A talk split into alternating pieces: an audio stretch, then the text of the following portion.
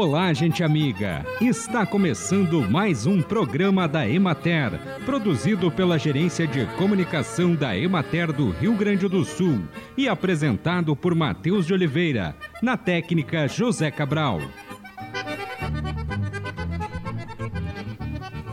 A mamografia é a radiografia das mamas feita por aparelho de raios-x, o mamógrafo a mamografia levanta uma suspeita, porém, segundo o Instituto Nacional do Câncer, o câncer de mama é confirmado ou não pela análise laboratorial de uma pequena parte da lesão retirada por meio de biópsia. Recomenda-se que mulheres de 50 a 69 anos tenham acesso à mamografia de rotina, chamada de rastreamento, a cada dois anos.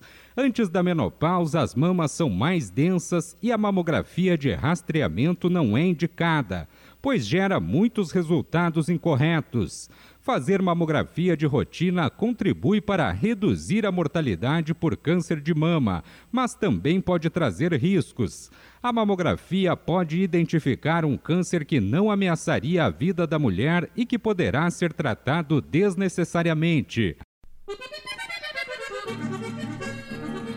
Para o bom desenvolvimento do vinhedo, é importante que o produtor siga alguns passos para o preparo do solo e adubações, como a limpeza do local, a coleta de amostras de solo e o preparo do solo e calagem. A limpeza do local é realizada com a roçagem, retiradas de restos vegetais, pedras e destocamento se necessário. A segunda etapa, a coleta de amostras de solo, é uma atividade de muita importância, porque qualquer erro na amostragem incidirá nos resultados da análise, que ocasionará erros na correção da acidez e da fertilidade do solo. Em locais onde não se fará a subsolagem, deve-se coletar amostras a duas profundidades, de 0 a 20 centímetros e de 20 a 40 centímetros, para conhecer melhor o perfil do solo onde se desenvolverão as raízes. Deverão ser coletadas de 15 a 20 subamostras por hectare. Já para o preparo do solo e calagem, se a área não tiver problemas de compactação, uma aração profunda pode ser suficiente. No entanto, na presença de camada compactada, é recomendável a subsolagem. Também é aconselhável realizar duas arações profundas ou subsolagens que deverão ser cruzadas, sendo a primeira no sentido do declive e a segunda transversal à primeira. Isto tornará o solo bem descompactado, facilitando o crescimento das raízes. Acompanhe agora o panorama agropecuário. A última semana foi caracterizada por intensa atividade de semeadura da soja no Rio Grande do Sul. A diminuição das chuvas e o aumento do número de dias ensolarados em comparação às semanas anteriores de novembro possibilitaram um considerável avanço no plantio. A elevada insolação e as temperaturas mais altas contribuíram para uma rápida redução da umidade superficial do solo, ampliando o período de semeadura desde as primeiras horas até o período noturno. No entanto, a umidade mais elevada no perfil inferior resultou em maior revolvimento do solo, tanto no sulco de incorporação de fertilizantes quanto no sulco de deposição de sementes a área semeada atingiu 50%. Contudo, persiste a defasagem em comparação com a safra anterior, que na mesma época já havia implantado 70%, e na média dos últimos cinco anos alcançado 75% da área projetada. Existe preocupação por parte dos produtores em relação ao atraso, que pode impactar negativamente a produtividade, além de impossibilitar a implementação de um plantio escalonado que facilitaria os manejos culturais subsequentes. Em relação ao aspecto fitossanitário, em algumas regiões foram identificados sintomas de doenças de solo, como tombamento e morte de plântulas por apodrecimento, em parte das lavouras semeadas no período anterior, demandando a necessidade de replantio.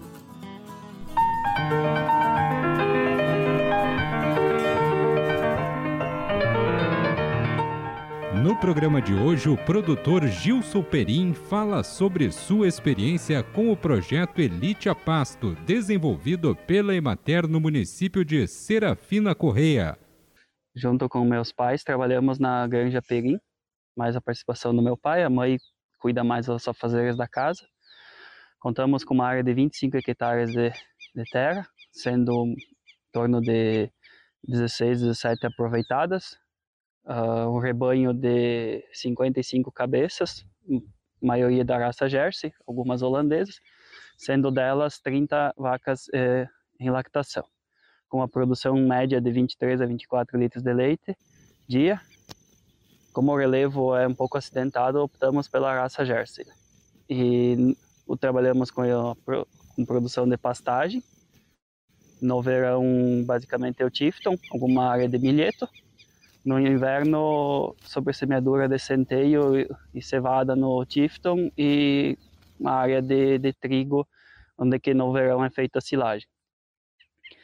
Na parte de, de silagem, a gente produz 7 hectares de silagem de milho no verão e 4 hectares de silagem de inverno de trigo ou cevada. Na propriedade hoje contamos com uma sala de ordenha canalizada, sala de espera, e galpão de alimentação para as vacas em lactação e uma área de descanso onde que passam as maiores partes das horas de calor.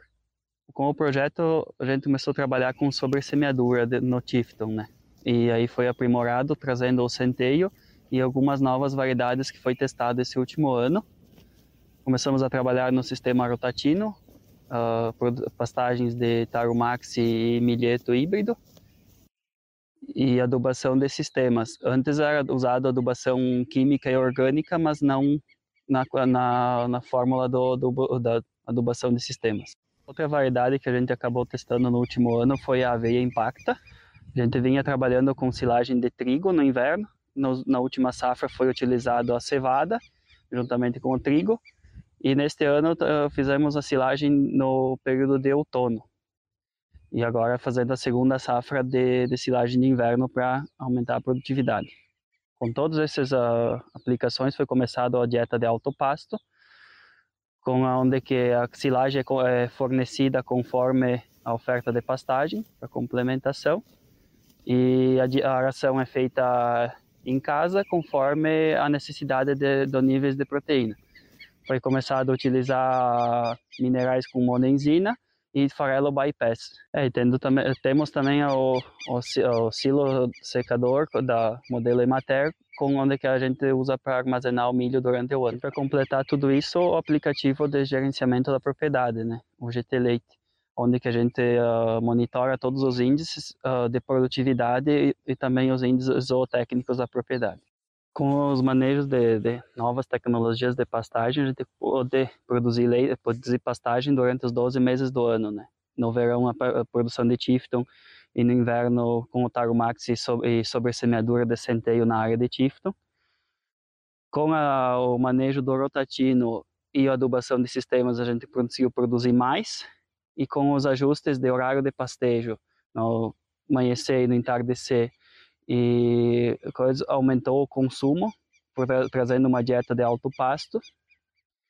E aí com isso só uh, a suplementação na, no coxo é conforme a oferta de pastagem. E aí e ração, trabalhamos em torno de 6, por, 6 quilos de ração a média, com baixa proteína. Isso seria uns, de, uh, girando na média de uns 15% de proteína com bypass tendo picos de 11% na, na, na alta oferta de, de foragem. A Secretaria da Agricultura, Pecuária, Produção Sustentável e Irrigação apresentou balanço de ações para enfrentamento da gripe aviária no Rio Grande do Sul. A apresentação foi realizada em reunião da Câmara Setorial das Aves. Desde o primeiro caso registrado em maio, o estado contabiliza quatro focos confirmados de gripe aviária. Os primeiros registros de mamíferos marinhos infectados ocorreram em outubro. Até o momento, 891 mamíferos marinhos doentes ou mortos foram localizados no litoral gaúcho. A maioria dos casos se concentra nos municípios de Santa Vitória do Palmar, Rio Grande e São José do Norte. E assim encerramos mais um programa da Emater. Um bom dia a todos vocês e até amanhã neste mesmo horário.